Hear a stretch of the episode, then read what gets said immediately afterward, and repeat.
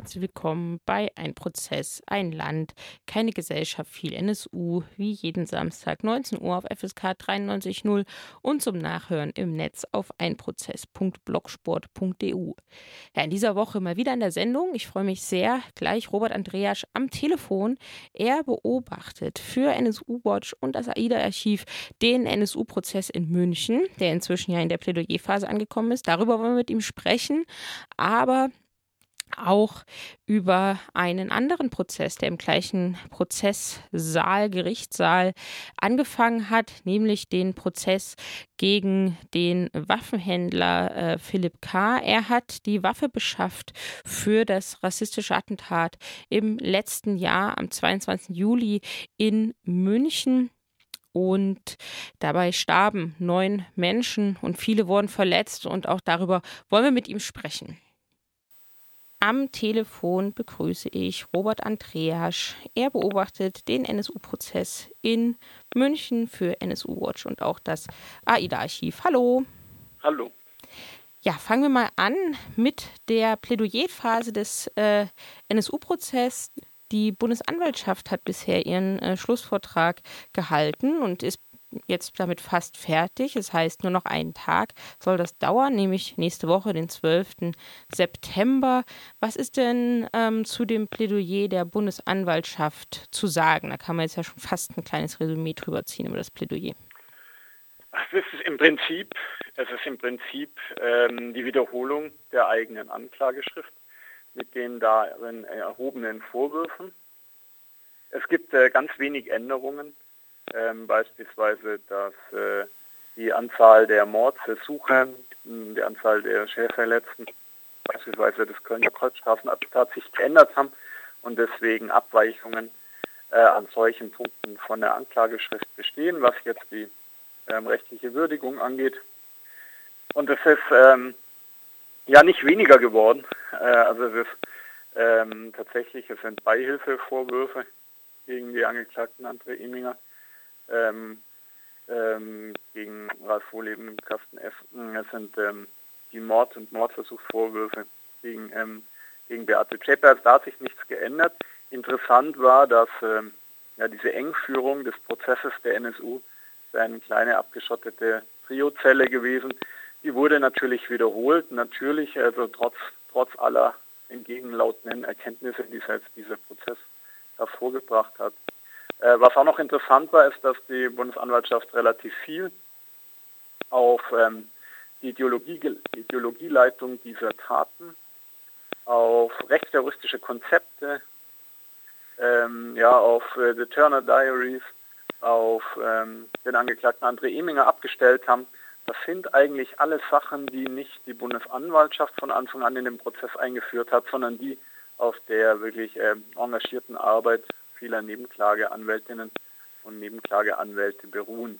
Also diesen Schwerpunkt im Prozess gelegt zu haben, hat sich jetzt durchaus in, in einigen Teilen, leider in vielen Teilen auch nicht, aber in einigen Teilen des Bundesanwaltschaftsplädoyers doch niedergeschlagen.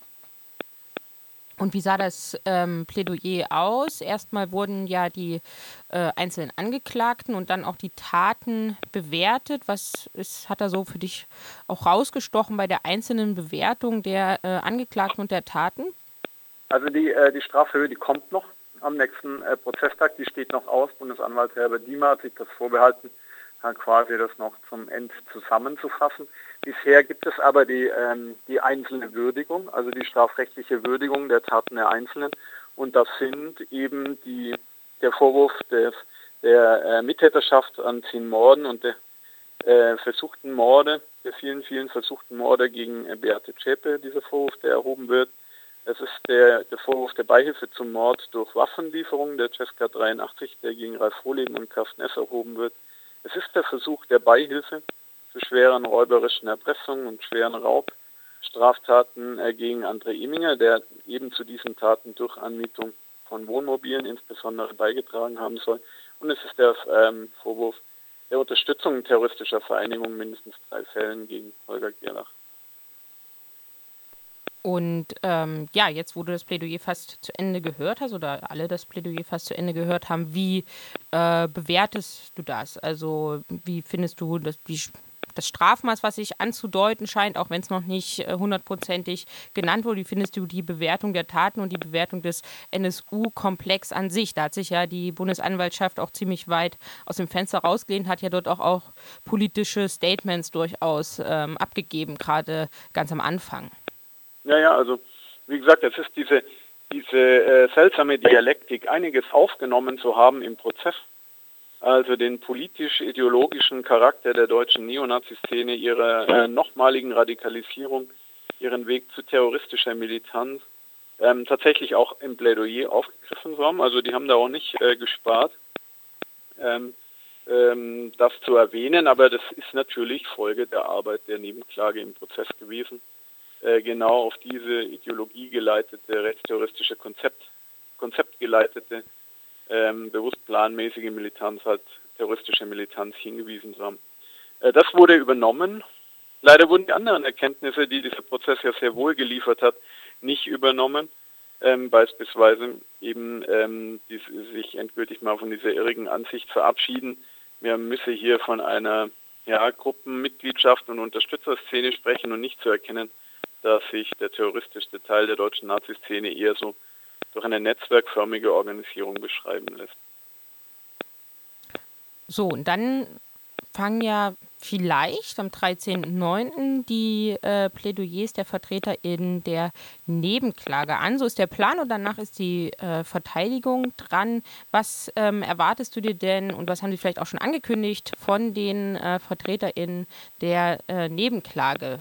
Was erwartest oh. du von deren Plädoyers? Angekündigt ist nichts. Angekündigt ist nichts.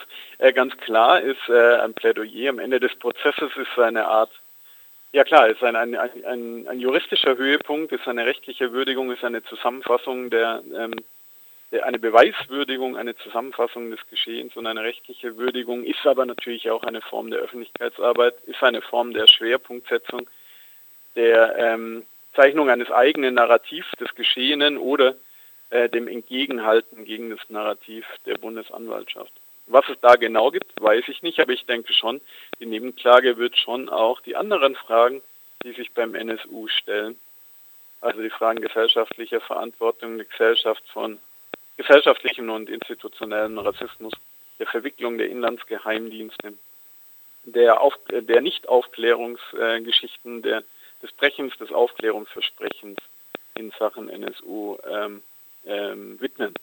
Das äh, nehme ich zumindest an und das sind natürlich Themen, die wir jetzt beim Plädoyer der Bundesanwaltschaft nicht gehört haben. Ähnliches würde ich auch erwarten, vor allen Dingen nach Lesen der Pressemitteilung vom 1.8. Jahr von einigen äh, VertreterInnen der Nebenklage, die ja auch dazu aufrufen, ähm, zu den Plädoyers der NebenklägerInnen und ihrer VertreterInnen äh, den Prozess auch zu besuchen. Wie sah denn jetzt der Andrang während äh, der Plädoyers der Bundesanwaltschaft aus? Also hat man da Chance, in den ähm, Prozesssaal hineinzukommen, um dem auch tatsächlich beizuwohnen, um da auch eine äh, kritische Öffentlichkeit, eine Öffentlichkeit vor Ort zu haben, die sich auch solidarisch zeigt mit den Angehörigen und mit den Betroffenen? Also ähm, in der Tat äh, war jetzt mehr los. Also äh, in den letzten vier Jahren war es sehr, sehr häufig ein sehr schwacher Besuch des Prozesses. Jetzt bei den Plädoyers war ein äh, größeres Interesse von Seiten des Publikums, aber eben auch ein größeres Interesse der akkreditierten Journalistinnen und Journalisten am Prozess wieder zu bemerken. Das hat nie dazu geführt, dass es wirklich komplett voll war und dass niemand mehr Platz und Einlass finden würde. Das hat nur dazu geführt, dass ähm, die Plätze halt ganz gut gefüllt waren. Also insofern sehe ich da durchaus Chancen, dass Prozessbesucherinnen und Besucher ähm, Platz finden, wenn sie sich frühmorgens, äh, wenn sie rechtzeitig da sind. Und äh, tatsächlich, ich würde jetzt auch von mir aus äh, das unterstützen. Ähm, das Interesse äh, zeigen am NSU-Prozess ist eben ein, ein, ein Signal des Interessezeigens am NSU äh, und den äh, damit verbundenen gesellschaftlichen Fragen ist ja nicht nur der Besuch in einem zeitgeschichtlich interessanten Prozess. Das allein wäre schon Grund genug, nach München zu, zu kommen, sondern ist äh, tatsächlich ein Statement ähm, des öffentlichen Drucks, der öffentlichen Beobachtung dessen, was dort passiert oder nicht passiert. Gut, dann äh, halten wir fest, Man kann nach München fahren, man sollte das auch tun. Man kann sich, wenn man möchte, so ist auf äh, NSU Watch zu lesen, auch bei NSU Watch melden, um da im Zweifel nochmal beraten zu werden. Da steht aber auch, dass man auf jeden Fall Ausweispapiere mitbringen soll. Das ist also ganz wichtig. Gut, dann ähm, bleiben wir im gleichen Gerichtssaal, aber gehen zu einem anderen Prozess, nämlich dem Prozess gegen den äh, Waffenhändler Philipp K., der ja kurz vor Ende der Sommerpause des NSU-Prozesses ähm, im gleichen Gerichtssaal stattgefunden hat. Und da geht es um das Attentat am Münchner Olympiazentrum im Juli letzten Jahres. Kannst du erstmal etwas zu dem Attentat äh, selbst noch mal kurz sagen? Ähm, ja, Attentat wurde durch äh, David von Bulli äh, begangen. Ähm, der lebt nicht mehr. Und insofern gibt es da keine Ermittlungen gegen den Täter. Äh, und ähm, um Näheres über das OEZ-Attentat zu erfahren, ist es eben äh, vonnöten, eben auf Land Beantwortung von Landtagsanfragen, äh, auf investigative Arbeit der Medien zuzugreifen oder, so war jetzt auch die Hoffnung, Einblicke zu bekommen, in quasi ähm, indirekter Art und Weise jetzt, wo ein Prozess läuft gegen denjenigen, äh, jungen Mann, dem vorgeworfen wird, dem Attentäter des OEZ-Attentats, die Waffe Glock 17 geliefert zu haben. Und ähm, äh, dieser Prozess läuft gerade. Und dieser Prozess hat auch durchaus immer wieder ähm, Verweise auf das OEZ-Attentat an sich, insbesondere wenn es darum geht, welche Kenntnis könnte der Waffenhändler äh, selber vom OEZ-Attentat gehabt haben aber auch wenn es beispielsweise um ideologische Parallelen des Attentäters äh, oder eventuelle ideologische Parallelen des Attentäters am OEZ mit seinem Waffenhändler Philipp K. aus Marburg äh, geht. Ähm, äh, immer dann äh, gibt es gewissermaßen indirekt Einblicke ähm, auch in die, in die Ermittlungen äh, zum OEZ-Attentat. Ja, die ähm, Rezeption des OEZ-Attentats hat sich ja über die Zeit geändert, beziehungsweise schon am Anfang stand im Raum der relativ starke Verdacht, dass es sich eben auch um ein rechtes Tatmotiv handeln könnte bei diesem Amoklauf-Attentat, ähm, bei dem neun Menschen eben erschossen wurden. Das wurde immer wieder auch sowohl vom Tisch gefegt als auch dann wieder durch ähm, Erkenntnisse draufgelegt. Wie hat sich denn aus deiner Sicht diese Diskussion, dieser Diskurs ähm, ja, entwickelt und wie würdest du die Erkenntnisse jetzt zu einem rassistischen Motiv ja, bewerten? Ja, also in den ersten Stunden äh, nach dem Attentat war es ja noch nicht klar, wurde auch über einen dschihadistischen Anschlag spekuliert. Dann wurde sehr schnell äh, bekannt gegeben, es habe sich um äh, den Amoklauf eine, ähm, äh, also quasi gewissermaßen psychisch erkrankten ähm, männlichen Person gehandelt. Und äh, dieses, dieses Narrativ, dieses Wording Amoklauf ist äh, dann dominant gewesen die ganze Zeit. Ähm, auch äh, das neu am Olympia-Einkaufszentrum erstellte Denkmal zur Erinnerung an die Toten und das Attentat erträgt die Aufschrift ähm, äh, also äh, Amoklauf. Also dieses Wording ist ist äh, hier dann in München ziemlich gängig gewesen. Ähm, jetzt ist Amoklauf und Attentat kein wirklicher Gegensatz. Amoklauf ist ein, ein laienhafter Begriff, ein laienhafter Begriff, der in den letzten Jahren immer dann in den USA oder Europa dann verwendet wurde, wenn insbesondere Schüler, männliche Schüler an Schulen, auf dem Schulgelände oder auch im Umfeld von Schulen ähm, gewissermaßen äh, mit äh, psychiatrischen Problemen ähm, sogenannt durchgedreht sind und ähm, Rachefantasien in, ja, in gewaltvolle Taten, in Massenmord umgesetzt haben. Das ist also eigentlich ähm, kein wirklicher Gegensatz, äh, aber jetzt, ähm, in, jetzt stellt sich das halt so hin, dass, dass diejenigen, die äh, ideologische Hintergründe ausblenden wollen, gerne das Wording Amoklauf äh, wählen und andere den Begriff Attentat wählen, damit eben diese ähm, die äh, zu, zusätzlichen ideologischen oder sonstigen Motive zum OEZ-Attentat in den Vordergrund treten können. Da, da eine abschließende ähm, Sache zu, äh, zu, zu, ja, von mir zu geben, ist ja nicht ganz einfach, ähm, weil, weil äh, so viel, was wir hier erkennen, ähm, quasi äh, parallel läuft mit dem, was wir von rechten Attentaten kennen. Also das ist so, dass, dass natürlich der Attentäter des OEZ sich an einem früheren ähm, Amoklauf orientierte, am Amoklauf von Winnenden, aber eben er orientierte sich nicht nur an diesem Amoklauf, sondern er orientierte sich auch an der äh, Attentatsserie von Anders Breivik, also einem sogenannten Lone Wolf Terroristen würde man sagen, einen, einen neonazistischen, der Ideologie geleitet über Jahre hinweg ähm, eine Planung für eine furchtbare Attentatsserie in Oslo und Utøya ähm, halt vorgenommen hatte. Ähm, für, für Amoklauf untypisch ist eigentlich, dass der Täter angibt, äh, gemobbt worden, also äh, dass der Täter wirklich gemobbt worden sei. Es ist nicht ganz selten, dass Täter angeben, gemobbt worden zu sein, also dass sie sich so gefühlt haben, aber es muss nicht ähm, zugetroffen haben. Was aber halt in jedem Fall äh, erkennbar ist, ein, ein männlicher Größenwahn und ein Narzissmus. Man könnte sagen, auch die männliche Mordlust, die äh, Klaus Teweleit be beispielsweise beschrieben hat, die Lust am Töten, die ist ja ähm, hier deutlich und die ist eben äh, sehr, sehr parallel zu rechten Attentaten. Und dazu kommt alles, was wir jetzt ideologisch wissen das Interesse am Nationalsozialismus, eine zutiefst rassistische Ideologie, rassistische und antiziganistische Opferauswahl, ähm, die hier deutlich zu sehen sind, äh, verbunden eben ähm, ja, mit diesem Narzissmus, diesem männlichen Macht, diesem männlichen Machtstreben. Es passt aber auch das, was wir aus rechten Attentaten kennen, vom Vigilantismus, also dem Wunsch, Rächer zu sein, dem Wunsch, selber für, äh, für Ordnung zu sorgen und mal richtig aufzuräumen. Das, das sind alle Sachen, ähm, die, die wir aus ähm, der Bewegung rechter Attentäte kennen. Man muss schon auch sagen, naja, es heißt, wenn eine psychiatrische Komponente da ist, was soll die anders sein als das Ensemble gesellschaftlicher Verhältnisse und warum soll die sich nicht auf der Folie der in der Gesellschaft aktiven Ressentiments wie Rassismus und Antiziganismus abspielen?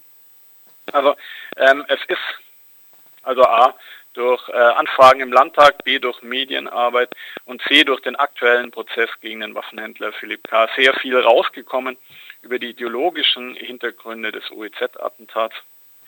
Und ähm, es zeigt sich halt mal wieder, welch äh, gefährlichen Beitrag äh, die gesellschaftliche Lage, in gesellschaftlichen Ressentiments, welch tödlichen Beitrag hier ähm, die äh, zu diesem Attentat gebracht haben.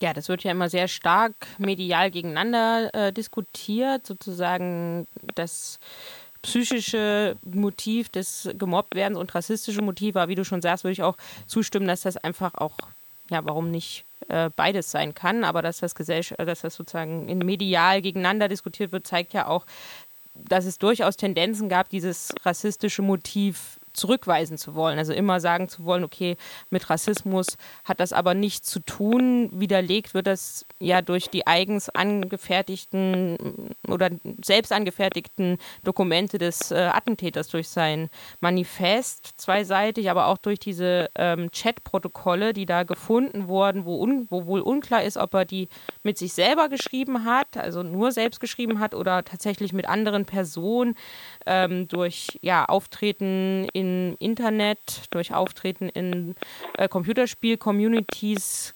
Kannst du da noch mal kurz was ähm, zu sagen? Und da bilden sich da ja auch die Gemeinsamkeiten mit dem Waffenhändler hinaus, weil dessen ähm, rassistische rechte Spuren finden sich ja im gleichen Bereich, also Social Media, Chats und so weiter.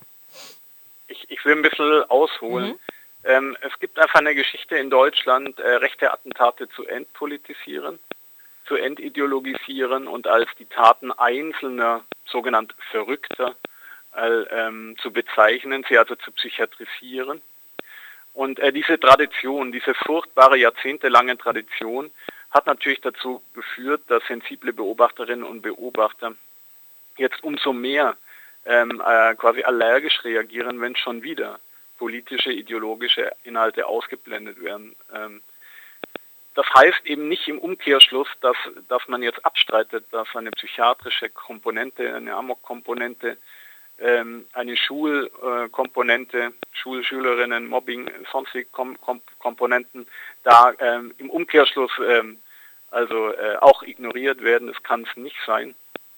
Aber jetzt, ähm, um nochmal auf die Ideologie des Täters zu kommen, es zeigten sich eben ähm, tatsächlich äh, Chatnachrichten, ähm, die eindeutig auf eine rassistische und antiziganistische Gesinnung hinweisen und es ähm, zeigt äh, dieses äh, zwei, nur zweiseitige ähm, Dokument, das ist kein wirkliches Manifest, in dem er aber äh, davon schreibt, dass er jetzt Türken auslöschen würde.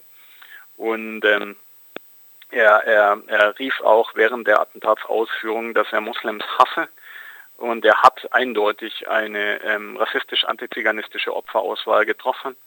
Ähm, ähm, das ist eigentlich ja nicht mehr für die Behörden äh, strittig, dass da die migrantische Herkunft eine, ein, äh, die wichtige Rolle gespielt haben.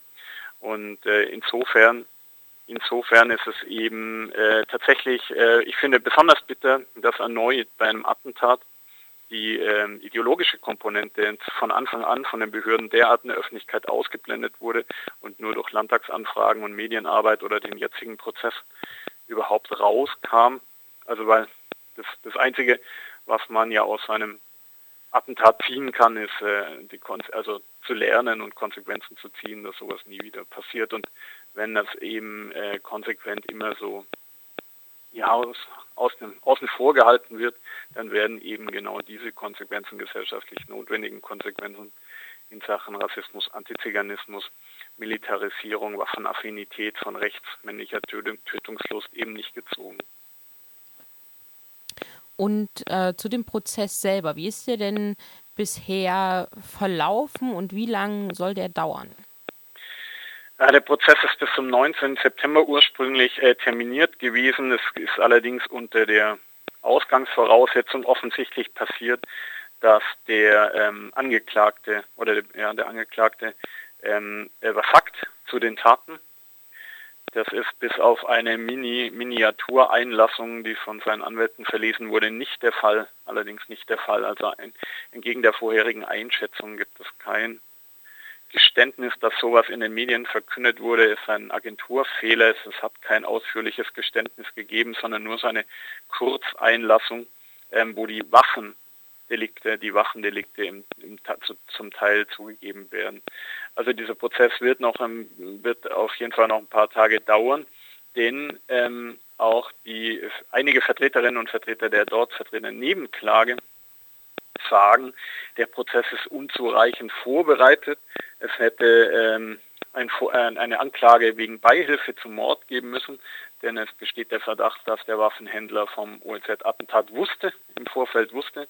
Dann ist das also nicht mit dem ähm, Verhandeln über die Waffendelikte getan am äh, Landgericht München, sondern dann wäre das ein Prozess, der wegen Beihilfe zum Mord eigentlich üblicherweise an einem Schwurgericht äh, geführt werden müsste. Ähm, also dann nochmal neu aufgerollt in einer anderen, äh, vor einer anderen Gerichtsinstanz. Und das ist jetzt gerade alles noch ziemlich unklar. Das kann ich äh, zum jetzigen Zeitpunkt nicht sagen, wie sich das dann nächste Woche entwickeln wird sind ja auch Befangenheitsanträge von VertreterInnen der Nebenklage gegen den Vorsitzenden Richter gestellt worden. Was ähm, ja, haben Sie denn gegen den angebracht? Also der Richter ist jemand, der so, äh, wollen wir es mal euphemistisch ausdrücken, positiv für ihn eine lockere Zunge hat. Ähm, der labert schon sehr unreflektiert, ähm, würde ich mal sagen und im Vorfeld des Prozesses, jetzt gar nicht im Prozess selber, sondern im Vorfeld des Prozesses äh, hat es äh, Schikanen der Nebenklage gegeben, was äh, beispielsweise Akteneinsicht und Zulassung von Nebenklage äh, Nebenklägerinnen und Nebenkläger angeht. Ähm, und äh, auf diese Schikanen im Vorfeld des Prozesses angesprochen, hat er sich wirklich zynisch und abfällig geäußert. Diese ganzen Äußerungen hat beispielsweise der Nebenklagerechtsanwalt äh, Javus Narin gesammelt und eben ähm, eben in dieser Fülle in einem Ablehnungsantrag gegen den Richter präsentiert, weil er sagte, naja, Entscheidungen wird dieser Richter nicht wirklich ohne Absprache mit den anderen Berufsrichtern seiner Kammer getroffen haben, hat er dann auch Befangenheitsanträge gegen die anderen Richter hier eingebracht.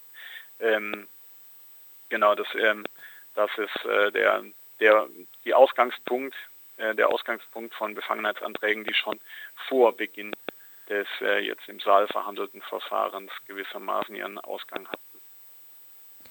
Ja, dann nochmal zurück zum äh, Angeklagten selbst. Auch bei ihm geht es ja dann um ein oder scheint ein ideologisch, könnte ein ideologisches Motiv oder zumindest ein ideologisches Einverständnis mit dem Attentäter selbst ähm, vorliegen. Auch bei ihm sind ja dann ähm, Chatprotokolle, WhatsApp-Nachrichten, so etwas gefunden worden, in dem Hitler beispielsweise äh, verehrt wird, in dem sich rassistisch geäußert wird. Äh, kannte man ihn vorher schon als Neonazi? Ist er überhaupt als solcher zu bezeichnen und spielt dieses ideologische Element da eine Rolle im Prozess oder wird das sozusagen nur medial so begleitet? Ähm, das, äh, der war meines Wissens nach im Vorfeld nicht als Neonazi bekannt, also weder bei den Behörden noch äh, jetzt zivilgesellschaftlich. Und ähm, das hat sich eben, das hat sich eben zu einer der wichtigen Fragen des Prozesses rauskristallisiert. Verband ihn mit dem OEZ-Attentäter nur ähm, quasi die, die, geschäftliche Beziehung, was die Waffen- und Munitionsverkäufe angeht. Ähm, verband ihn mit ihm die Faszination von Amoklauf, wusste er von, von dem äh, OEZ geplanten OEZ-Attentat. Oder darüber hinaus war es gerade die gemeinsam geteilte Ideologie, also insbesondere rassistische Ideologie, die äh, sie verbunden hat und die ihn vielleicht auch dazu gebracht haben äh, könnten, eben nicht äh, die Attentatspläne äh, vorab äh, den Behörden äh, zu nennen oder ähm, sich anderweitig gegen diese Attentatspläne einzusetzen und nicht ausgerechnet dem Attentäter auch noch eine moderne Glockpistole zu verkaufen. Ähm, das wurde jetzt schon mit verschiedenen Zeugen ähm, versucht äh, herauszubekommen, ähm, dass ähm, andere im, ähm, beispielsweise Verwandte von ihm über seine Einstellung äh, berichtet haben.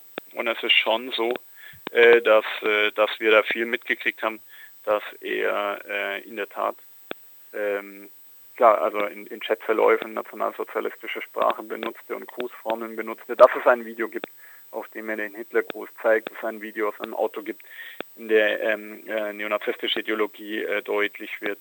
Ähm, also dass das ähm, tatsächlich vielleicht einer der gemeinsamen, äh, also ein, einer der furchtbaren Parallelen zum OEZ-Attentäter äh, David Sonboli ist. Gut, und jetzt wird wahrscheinlich um den NSU-Prozess herum verhandelt, rein zeitlich und ähm, ja, muss, muss man das im Blick behalten oder wechseln die den Gerichtssaal und es läuft sozusagen ähm, parallel? Es ist in der Tat jetzt immer parallel. Es war nur jetzt in den Pausen des NSU-Prozesses ähm, äh, deswegen auch möglich, im NSU-Saal gewissermaßen zu verhandeln. Jetzt in Zukunft, in den nächsten äh, Tagen läuft dieser Prozess äh, parallel und findet in einem weiteren kleinen Saal des Landgerichts München statt. Gut, dann werden wir versuchen darauf weiterhin ähm, die Aufmerksamkeit zu richten und äh, zu schauen, was da rauskommt. Und ich bedanke mich ganz herzlich bei dir für äh, das Interview und ähm, an gleicher Stelle gern wieder. Danke. Und das war's in dieser Woche mit Ein Prozess, ein Land, keine Gesellschaft, viel NSU und wir hören uns in der nächsten Woche wieder. Bis dahin.